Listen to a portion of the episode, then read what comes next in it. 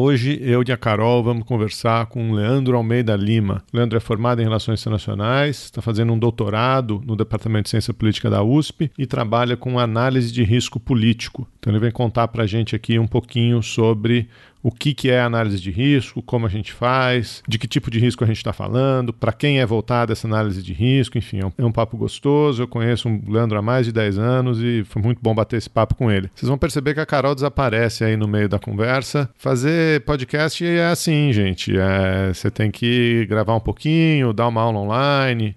É difícil, viu? Não é fácil, não. Então, se você quer apoiar a viabilidade desse projeto, a continuidade desse projeto, se você gosta do que a gente faz aqui e puder, por favor, entre lá no nosso site, no chutanescada.com.br barra apoio e dá uma olhada numa das nossas três campanhas de financiamento coletivo, no Patreon, no PicPay ou no Catarse. A partir de dois reais aí você já consegue estar tá ajudando a viabilidade desse projeto, a continuidade desse projeto. Se você não pode, também não tem problema, a gente faz isso de coração, mas se puder compartilhar o Chutando Escada aí nas suas redes sociais, dá um like lá no Spotify, no Apple Podcast, qualquer que seja o navegador que você usa, o aplicativo de podcast que você usa, marca a gente, compartilha a gente no Twitter, no Instagram, no Facebook, onde quer que você esteja. Queria agradecer demais todos os nossos apoiadores, agradecer essa semana o Eduardo Rodrigues Chinaglia, que virou nosso apoiador lá no PicPay. Se você é nosso apoiador, você pode fazer parte do nosso grupo aqui no WhatsApp. A gente está sempre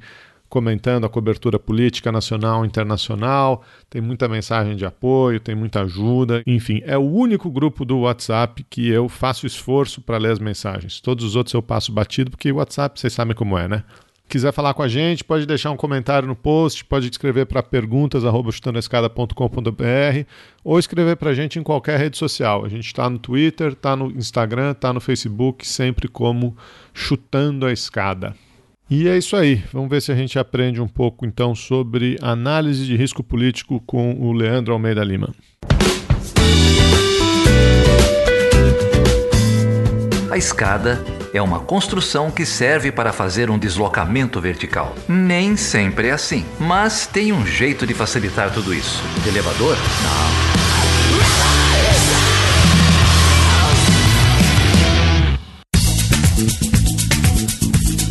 Então, Carol, hoje a gente está recebendo aqui o Leandro Almeida Lima. Conheci o Leandro há, há, há, bastante tempo, não vou falar quanto. O Leandro é doutorando em ciência política lá na USP, no Departamento de Ciência Política da USP, e analista de risco político da Control Risk. Atua nessa área há bastante tempo e veio conversar com a gente um pouco sobre que bicho é esse, que, que história é essa de, de análise de risco e análise de risco político. Prazer ter você aqui, Leandro. Bom te ver, cara. Um prazer estar aqui. Obrigado, Geraldo. Obrigado, Carolina, pelo convite. Prazer, Leandro. Bom, se a gente for começar falando de riscos políticos no Brasil, aí a gente vai precisar de vários episódios, né, para poder cobrir tudo isso aqui, mas é um prazer ter você aqui e acho que a gente pode começar com uma explicação sobre o que é risco político, como a gente define isso. Antes, depois a gente migra para sua trajetória acadêmica também, que acho que vai ter muita curiosidade em saber como você tem conciliado essa sua atuação já no mercado com, com o doutorado. Então, se você puder fazer uma introdução, porque a gente escuta bastante risco econômico, né? E o político acaba ficando mais negligenciado do, do nosso conhecimento. Então, se puder explicar para a gente. Com certeza, não é verdade. O risco, o risco econômico é uma coisa que a gente ouve muito mais, né? Na imprensa, a gente conhece mais empresas que fazem isso, mas o risco político é uma área emergente aqui no Brasil e que, e que é muito pertinente para a gente que estuda relações internacionais. Né? Então, o risco, ele basicamente é, a gente pode dizer, como a probabilidade de que certo evento se torne um dano se torne um prejuízo. E quando a gente fala em risco político, a gente fala especificamente da, de um evento político, de um fenômeno político que, que, cause efeitos adversos, seja ele, eh, sejam eles econômicos, reputacionais ou até de, de integridade física, quando a gente, quando a gente fala de, de indivíduos. Né? E existem um, diferentes tipos de, de risco quando a gente uh, menciona em risco político. Né? Esse, existem diversas modalidades e diversas possibilidades de manifestação dos riscos políticos, seja afetando indivíduos, uh, organizações ou empresas, ou, ou, até mesmo governos, né? São todos, são todos uh, entes que que enfrentam os riscos políticos de uma maneira ou de outra. Então a gente a gente pode pensar, por exemplo, em um exemplo clássico de risco político é a própria instabilidade política, que é algo que a gente que a gente vê bastante, inclusive recentemente aqui na, na América Latina e no próprio no próprio Brasil. E aí a gente está falando, por exemplo, de de uma, forma, de uma formulação errática de, de políticas públicas, que pode eventualmente gerar questões uh, regulatórias uh, para alguma organização, como por exemplo uma empresa, ou até casos mais graves de, de atitudes políticas muito disruptivas, né, digamos, para o setor privado, como é o caso de uma nacionalização ou de uma, ou de uma expropriação. Né. Esse também é um exemplo que a gente, que a gente tem exemplos aqui na, pela América Latina. Outro, outro fenômeno bastante interessante, na minha opinião, de risco político é a agitação e todas as revoltas sociais que têm acontecido aí por, por todo o mundo e, e de novo, né, especialmente aqui na nossa região, na, na América Latina. Né? São, são eventos que têm tido grande impacto e que acabam desencadeando um, um, um, processo que, que traz uma série de, de, de riscos correlatos uh, econômicos, sociais, e, e políticos, né? É, aqui na mesma, aqui mesmo na América Latina, a gente te, teve tem uma onda, vive uma onda de protestos desde 2019 com Equador, Chile, Bolívia, Colômbia recentemente. Então, esse é, esse é um tema que certamente está aí no, no radar de um analista de risco político. E uh, um outro, uma outra dimensão de risco que, que eu acho que é muito interessante são os riscos de segurança, né? Que aí envolvem tanto os riscos envolvendo atores armados não estatais, como o crime organizado, ou até um tema que é muito, muito caro e muito familiar a nós, que são os conflitos internacionais e, e os riscos uh, geopolíticos. Né? E é interessante notar que cada país enfrenta ali um, uma modalidade de risco, não existe país isento de risco. O que existe é uma diferença na, na combinação, na natureza e, da intensi e na intensidade é, da manifestação uh, desses riscos, né? E é especialmente quando a gente quando a gente pensa nesses riscos uh, geopolíticos e políticos, é que a gente vê uma pontos de contato aí muito, muito interessantes com, com as relações internacionais e, e que permite uma série de, de, pontes entre, digamos, a nossa discussão acadêmica e uma, e uma discussão mais prática desenvolvida uh, pelo setor privado, uh, inclusive e, e, também pelo, pelo terceiro setor e pelos próprios governos, né? existem várias ferramentas de relações internacionais, inclusive teóricas, que ajudam a gente a, a, a entender esses riscos políticos e geopolíticos. Vamos começar fazendo a propaganda, Leandro, porque eu não, não falei no começo, mas a gente, eu também é, convidei você muito por conta de um curso que você está dando agora, né? É, sobre análise de risco político na América Latina. Então, você quer, quer falar um pouquinho sobre esse curso? Já começou? O curso começa dia 11, agora, quarta-feira, né? E essa é uma iniciativa que, que ela surgiu, é uma iniciativa da Faculdade de Filosofia, Letras e Ciências Humanas da USP, chamado Cursos de Inverno da, da FEFELET USP, em que os alunos de pós-graduação têm ali a possibilidade de oferecer uh, algum curso livre de extensão para tanto para a comunidade USP como para a comunidade fora da USP.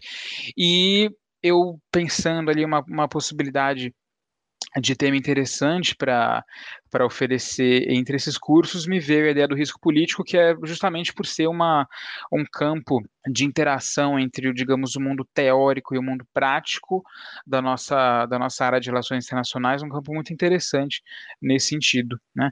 E idealizei um, essa análise com esse viés para análise do, dos fenômenos latino-americanos mais recentes, justamente por conta de toda essa efervescência que a gente tem visto na América Latina desde 2018. A América Latina é marcada por por instabilidades, historicamente a gente sabe, mas desde 2018 a gente tem visto um, um aumento considerável desses fenômenos, incluindo protestos, uh, governos fracos, tendências autoritárias aflorando em, em, alguns países, tanto a esquerda quanto a direita. Então, a América Latina ela é um, um exemplo muito interessante para a gente pensar uh, os riscos políticos uh, hoje em dia. Da próxima vez, você avisa a gente com antecedência, a gente divulga aqui também. Não, com certeza. É, ele começa agora dia, dia 11 e vai até o dia 20. Lotou, cara? Eu vi que você tinha. No, no, anúncio tinha um negócio lá sobre seleção de alunos e tal. Como é que foi? Então, a, a procura foi bastante surpreendente, na verdade. Eram, a gente abriu 60 vagas e tivemos 1.375 inscrições. Meu Deus do céu, Leandro!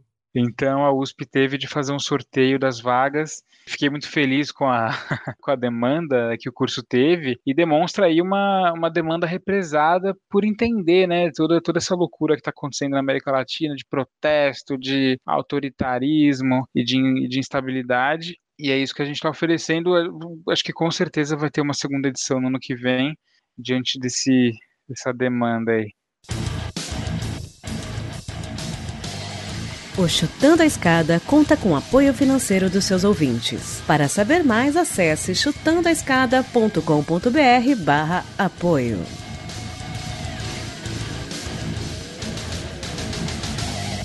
Já que você entrou na, na região, é, a revista The Economist publicou recentemente, no início desse ano, né, um relatório bem interessante sobre riscos políticos, populismos. Né, eles analisam como riscos operacionais, e aí entra riscos econômicos também, é, na América Latina em específico.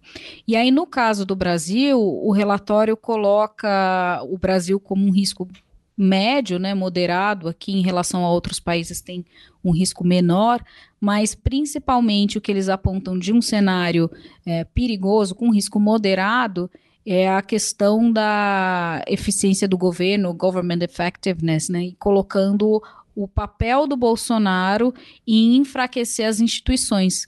Eu queria saber se você teve acesso a esse relatório, se você podia, para a gente começar a entender um pouco mais sobre esses riscos, como isso se dá na prática, por que o relatório do The Economist prestou atenção nesse aspecto específico da política brasileira e indicou como o seu risco a questão do, da atuação do Bolsonaro na, no enfraquecimento das instituições e como isso se traduz é, na colocação do Brasil como um país que tem está atravessando um período de risco político que precisa ser acompanhado. Que peso isso tem para análise de mercados ou para análise das políticas internacionais em geral? Quando a gente fala de risco, a gente também está falando muito de alguns conceitos como incerteza e estabilidade. É? E o que, é incerteza? É a, é a impossibilidade de prever a, a, probabilidade ou a dificuldade em prever a probabilidade de que certo evento vai acontecer, ou uh, uh, e, a, e, a, instabilidade é justamente a, a, falta de resiliência das, digamos, da, da das instituições ou do sistema político em manter a, a previsibilidade das decisões governamentais.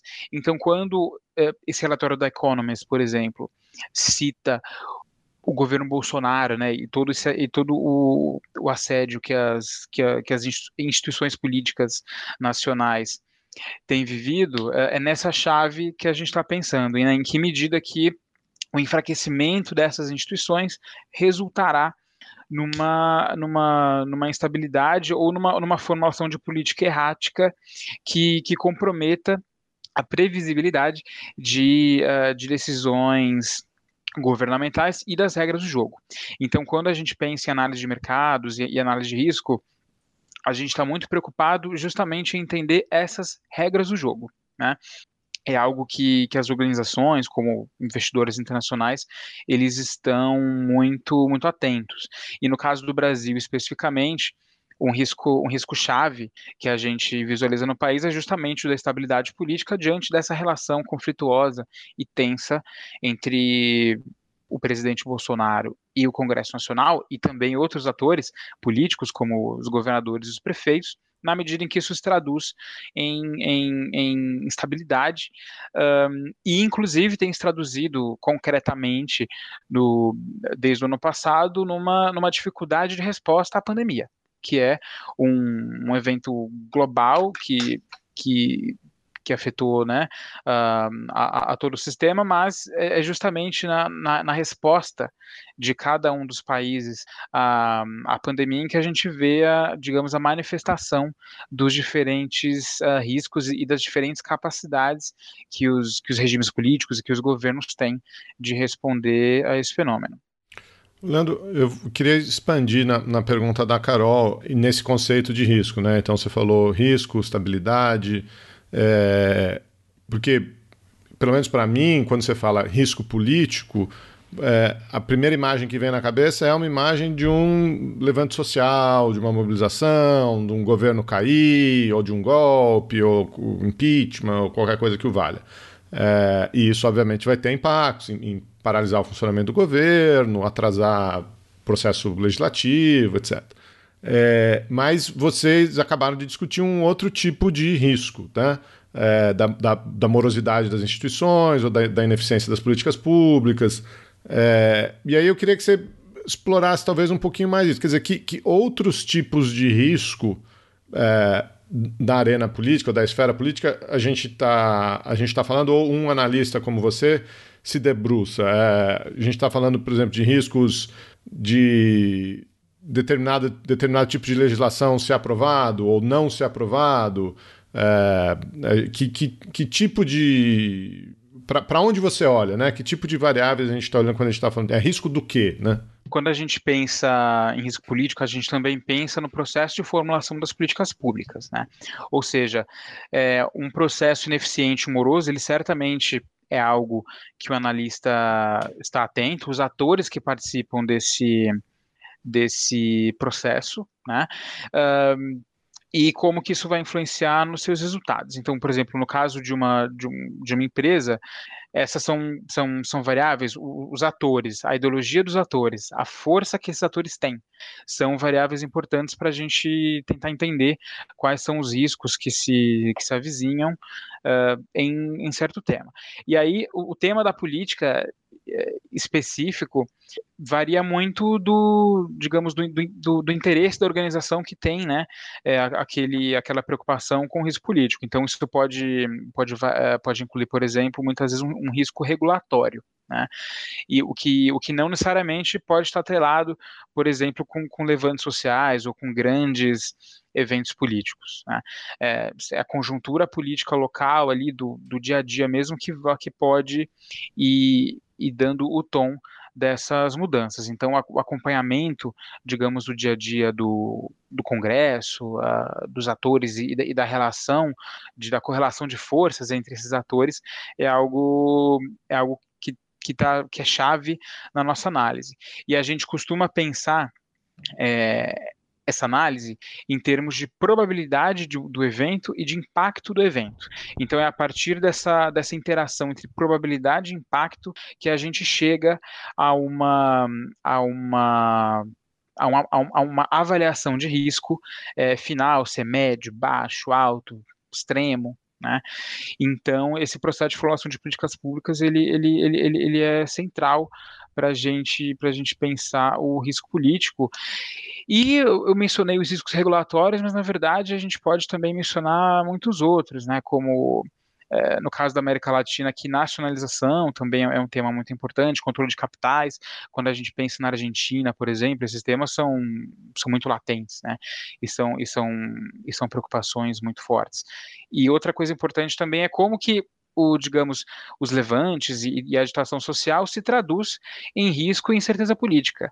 E eu acho que um caso importante aí que a gente, que a gente consegue mencionar é o caso do Chile, em que os, os protestos sem precedentes que eles experimentaram em outubro de 2019, acabou desencadeando um processo muito, muito complexo e muito interessante de redação de uma nova Constituição, o que é algo que muda as regras do jogo, que potencialmente é, traz uma incerteza bastante grande uh, política, regulatória, né, para o país e para todos os, os investidores que, que atuam no país. Eu queria pegar um gancho na sua explicação sobre a metodologia. Então, você falou que né, se, se olha para possibilidade, impacto, que eu fiquei pensando nas teorias de interdependência, na questão de vulnerabilidade, sensibilidade, né, dá para a gente traçar um, um, paralelo um pouco em relação a esses conceitos, mas quando a gente pensa em riscos econômicos, a primeira coisa que me vem à cabeça é o risco país. Então, a gente tem um índice que é muito utilizado que é muito citado e que é relativamente de, de bastante conhecimento popular. Né? Existe algum indicador parecido em ciência política, em risco político, e a outra questão também relacionada a essa metodologia é como você faz para quantificar e atribuir os pesos a essas variáveis todas.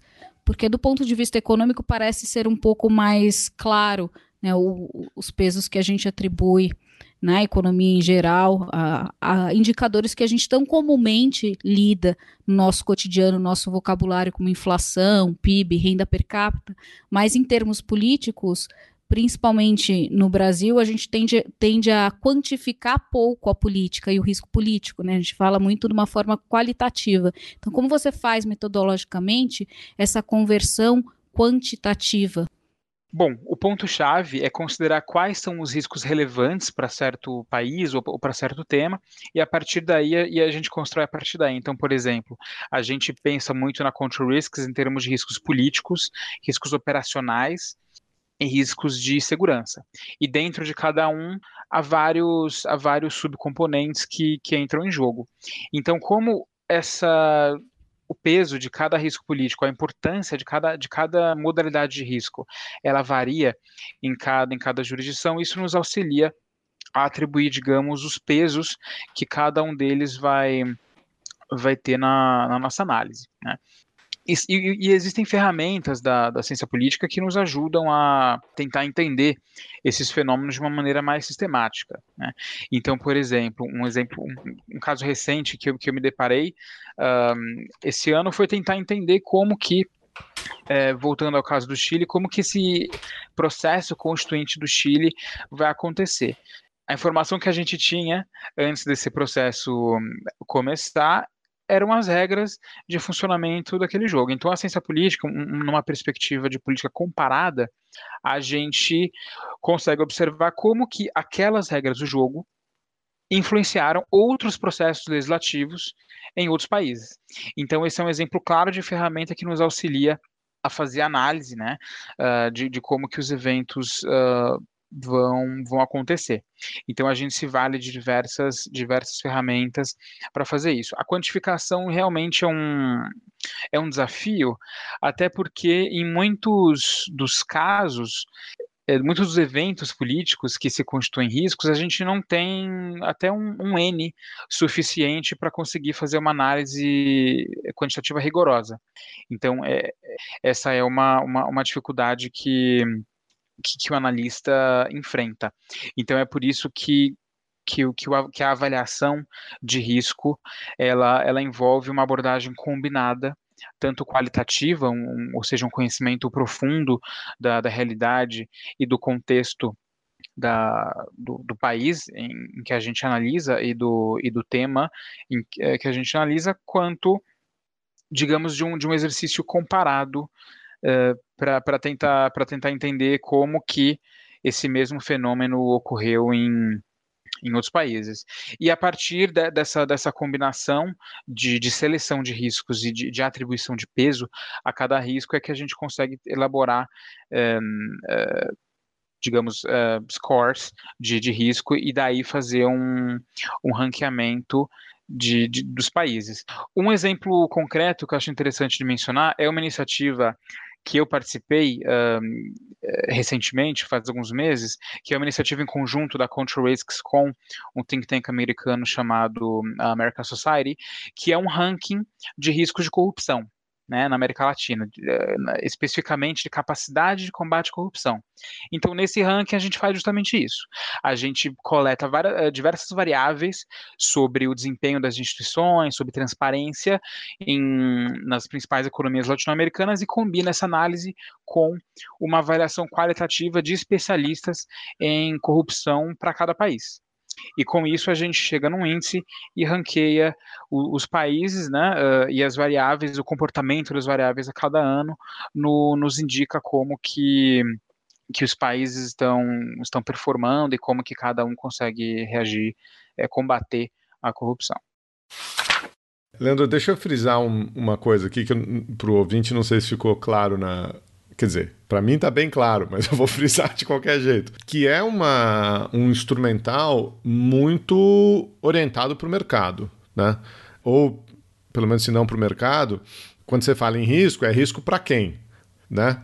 É, é, não é só risco do quê, mas é risco para quem, né? Então, pela, pela sua própria descrição, você falou muito da, do exemplo da Constituição no Chile, né? É, ou do risco regulatório, né? Então, vamos supor ah, uma, uma legislação, uma regulamentação que preserve direitos ambientais uh, no Brasil, né? ou que, que restrinja áreas de desmatamento, restrinja áreas de, de mineração. Uh, a gente pode considerar isso uma medida progressista, uma medida de defesa do meio ambiente, ou o que quer que seja, mas o ator do outro lado vai considerar isso um, um risco, né? Quer dizer, ou, ou vai considerar o, o, risco dessa medida ser aprovada. Né? É, ou você estava falando do Chile, né? não sei.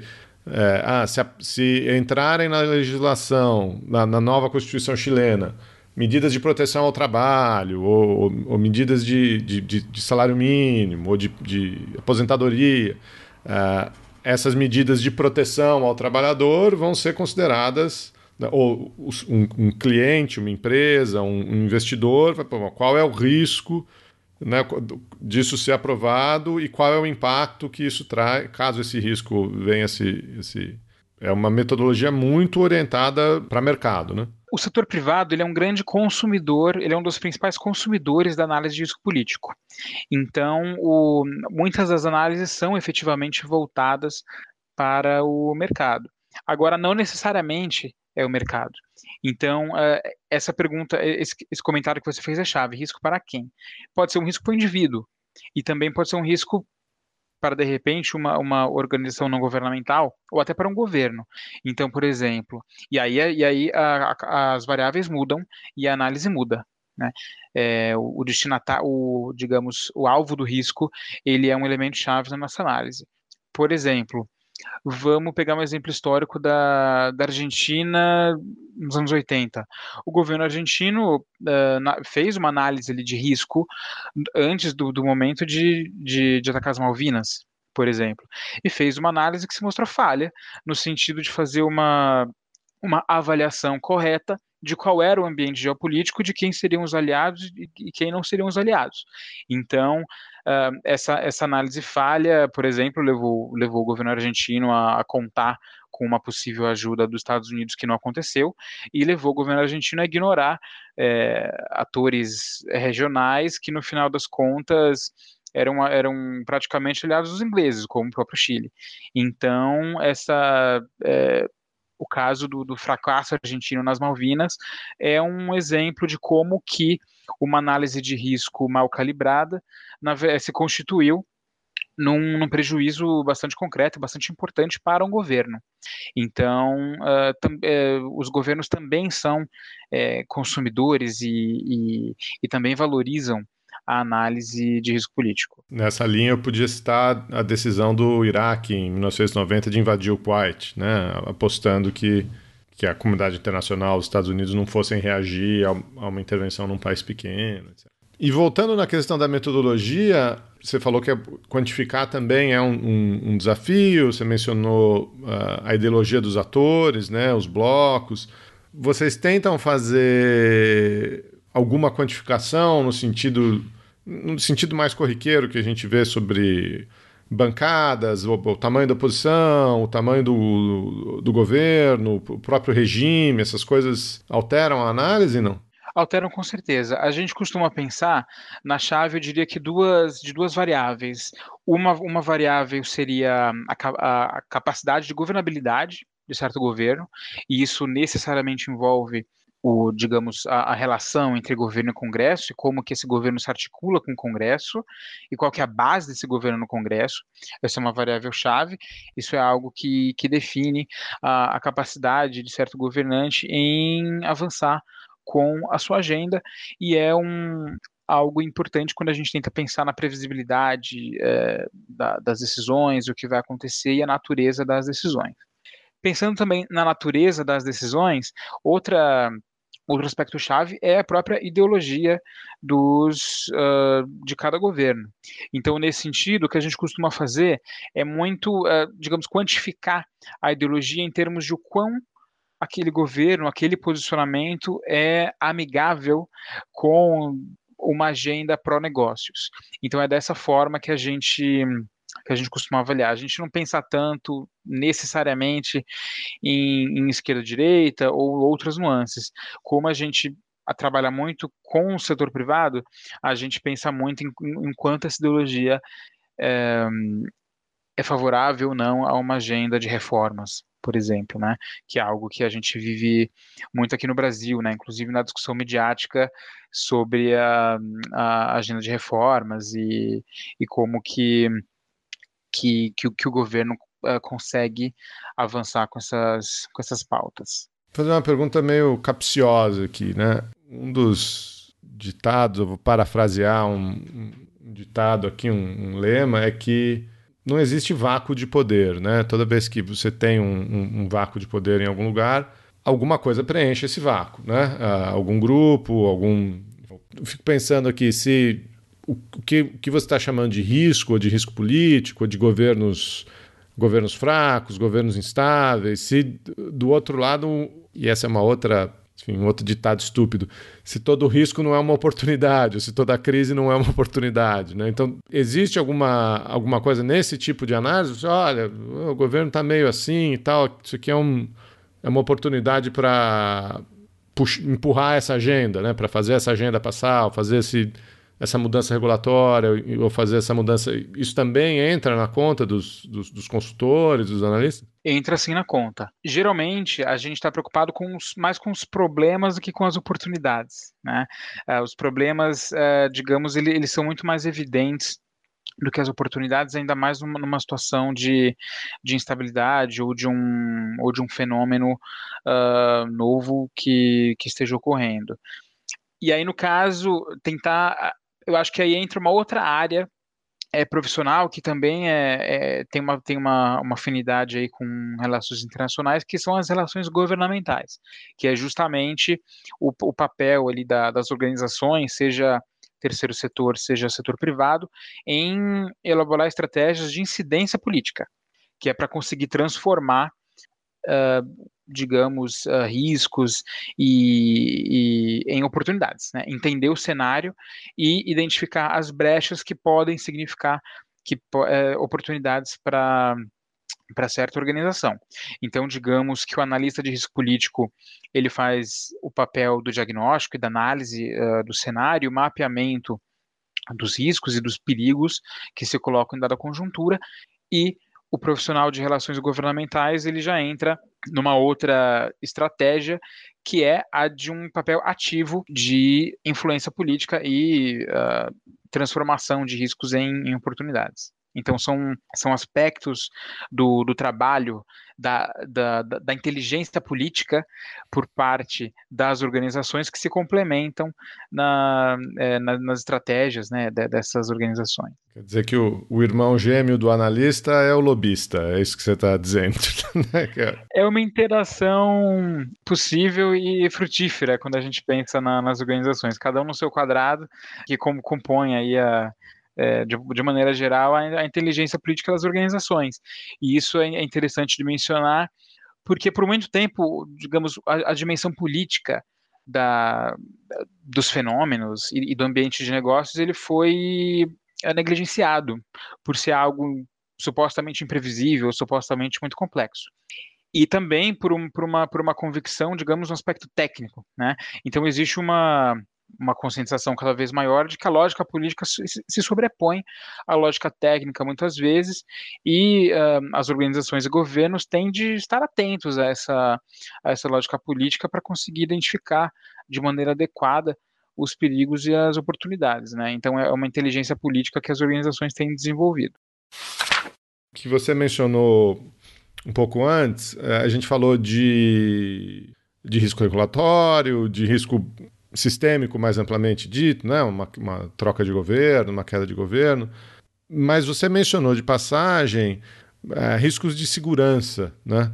riscos de segurança, riscos de conflito e, vamos dizer assim, o, controle das forças, ou a situação de segurança, essa também é uma variável. penso, a gente pode pensar aqui no, no, na América Latina, vários países com grupos paramilitares atuando, no próprio Brasil, uh, o aumento da atuação de milícias em determinadas áreas, uh, ou de narcotraficantes, enfim. Essa também é uma, uma área, uma, enfim, uma variável nesse, nesse cálculo? A segurança é uma é variável muito importante na, na análise de risco político, principalmente na, na, América Latina, e é inclusive uma, uma das áreas em que a gente mais consegue ali um, uma interação com as relações internacionais. Então, por exemplo, no caso de grupos armados paramilitares, é, de grupos armados não estatais aqui na América Latina, é, essa é uma questão importante em toda a região. Então, a gente pode pensar, por exemplo, no, nos cartéis no México ou no, no Triângulo Norte, no, nos conflitos que, que a gente tem visto nos últimos meses ali na fronteira entre Venezuela e Colômbia, que inclusive é, desencadearam um ataque a, tiros contra o helicóptero do, do, presidente colombiano Ivan Duque faz alguns meses, é um evento bastante importante. No caso do Brasil, com certeza, esse é um aspecto muito importante quando a gente pensa no narcotráfico e nas milícias. Né? No narcotráfico, é, essa dinâmica do, do, crime transnacional é algo que representa uma, um risco nas grandes cidades, né, de, de segurança pública, e, e, um risco particularmente importante nas, na, nas regiões de fronteira, como a fronteira do Brasil com o Paraguai ou com a Bolívia. É uma região em que a gente acompanha de maneira bastante atenta uh, uh, o PCC, que, que fez um movimento de 2016 para cá em assegurar sua hegemonia nessa, nessa região de fronteira, para cortar os intermediários e, e, ter um acesso mais facilitado às drogas, uh, principalmente uh, maconha e cocaína, que são produzidas em outros países da região. Então, é, essa é uma dinâmica chave. No caso das milícias, por exemplo, uh, já, já trabalhei, por exemplo, com, com clientes que estavam preocupados com o, o, poder que elas exercem nas áreas onde eles atuam, onde elas atuam no, no Rio de Janeiro, por exemplo. Então, esse é um, um fator que causa uh, instabilidade em diversos países e que certamente está no radar.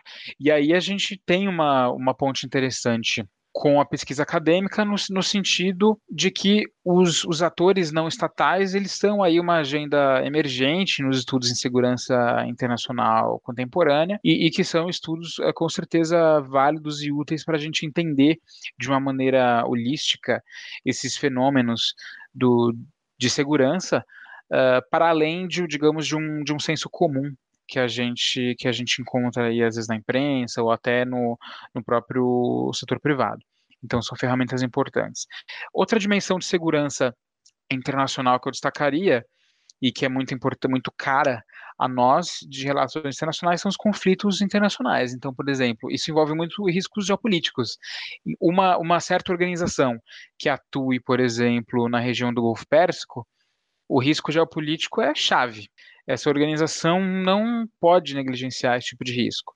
E para entender o risco naquela região, uma dinâmica, por exemplo, entre Irã e Arábia Saudita, necessariamente a gente acaba recorrendo às teorias de relações internacionais. E aí é mais um, mais um exemplo em que, em que, digamos, esses aspectos teóricos da área nos auxiliam na análise. Então, quando a gente pensa num, numa situação, numa dinâmica de insegurança ou num dilema de segurança entre Irã e Arábia Saudita ali no Golfo. Essa é uma, uma chave analítica importante para a gente entender o que está acontecendo e como que a situação vai evoluir.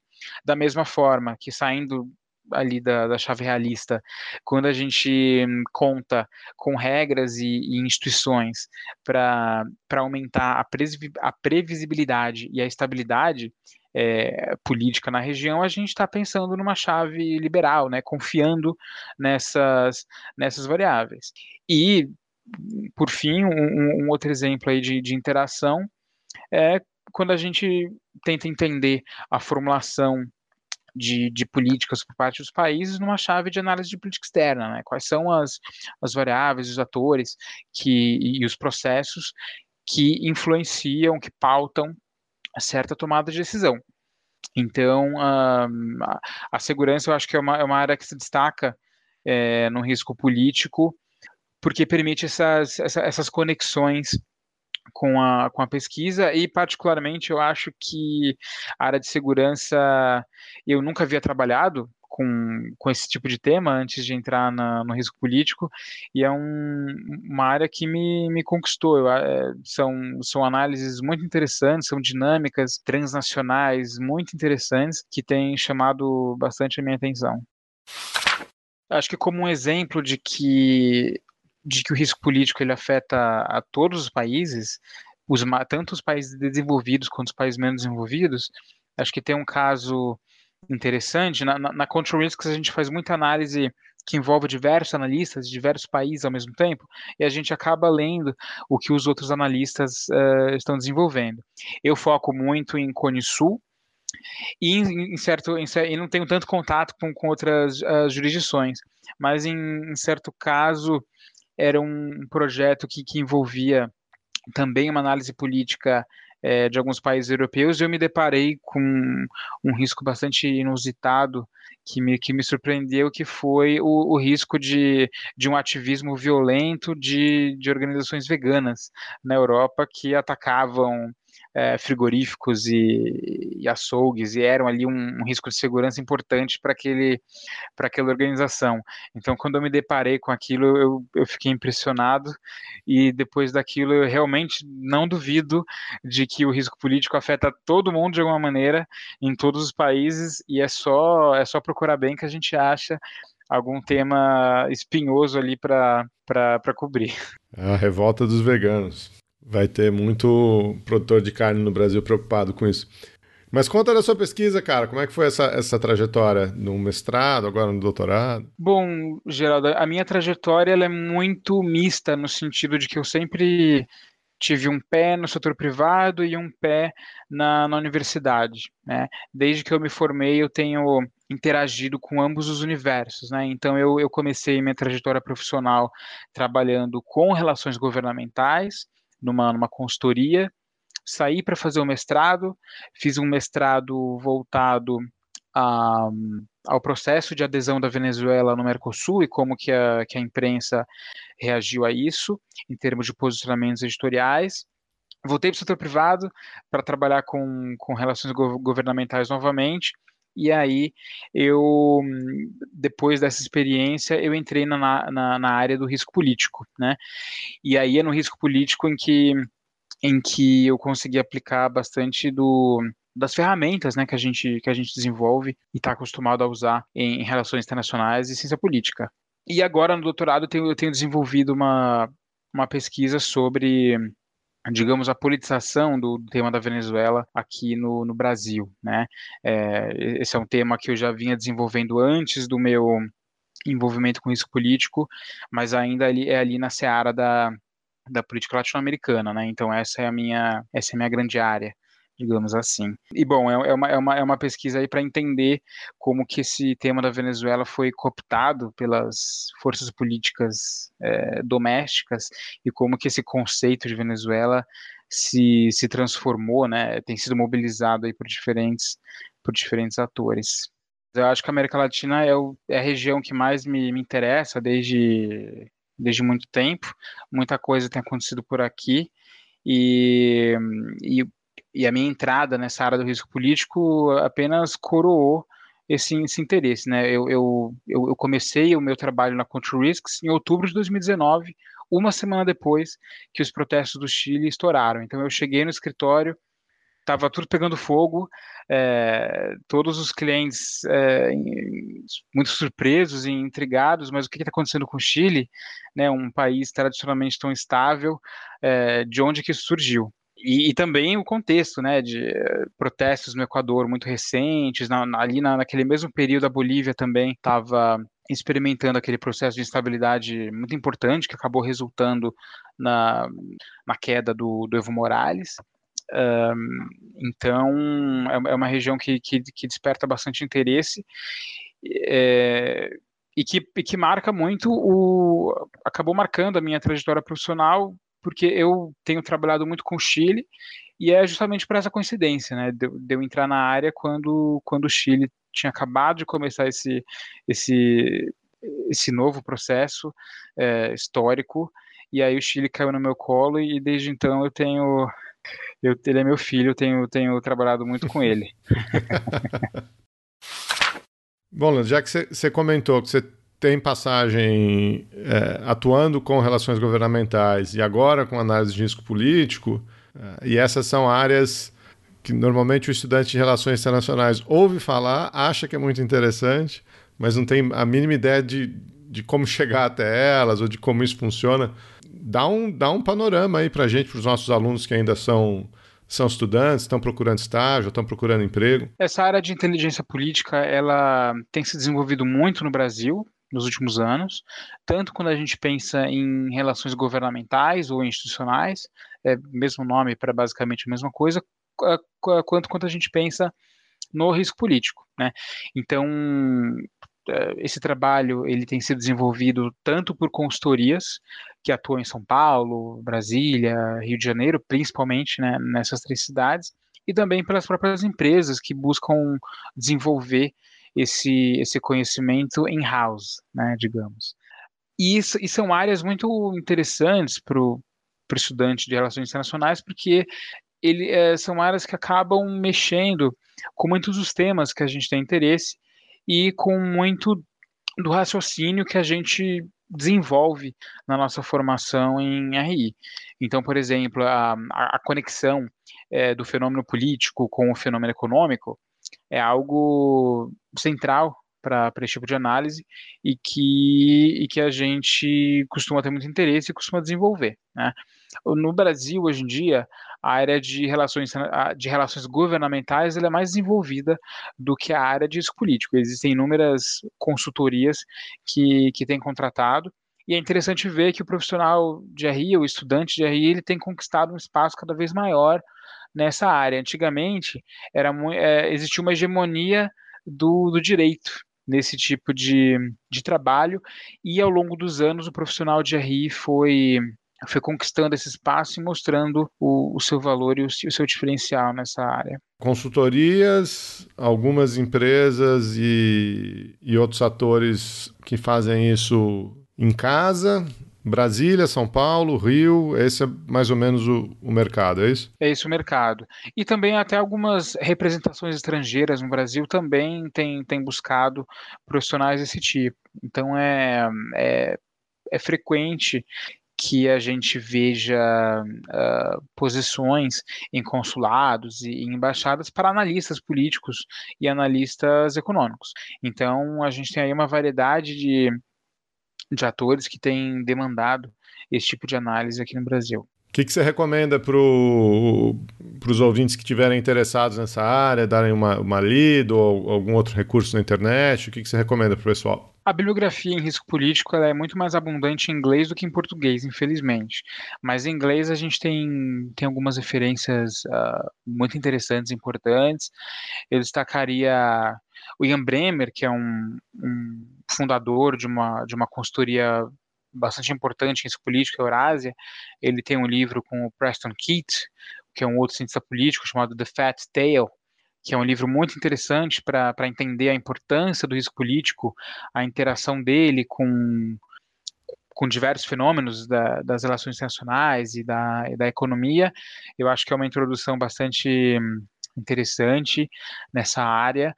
Um outro livro que eu destacaria é um livro chamado Political Risk, da Condoleezza Rice, ex-secretária de Estado dos Estados Unidos, da Amy Zegart que é uma especialista em temas de, de, inteligência e de espionagem nos Estados Unidos.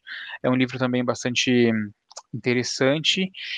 E, uma, e tem vários livros aí que, que propõem maneiras de, de, de, de quantificação do risco e de sistematização dessa, dessa análise. Né? Então tem muitas referências. Em português, infelizmente, ainda, ainda é um pouco escasso. Não, legal. Ficam aí as duas referências. A gente vai pôr os, os links no, no post para quem quiser dar uma olhada. E queria te agradecer, cara. Acho que foi um papo um papo diferente, não é um papo que a gente faz muito aqui no Chutando Escada, olhando essa uma abordagem bem liberal, num certo sentido, né? Uma visão do mercado, vai ter, tem todo uma, uma, um debate aí do que, que você chama de risco ou não. Não você, mas enfim, do que se chama de risco ou não.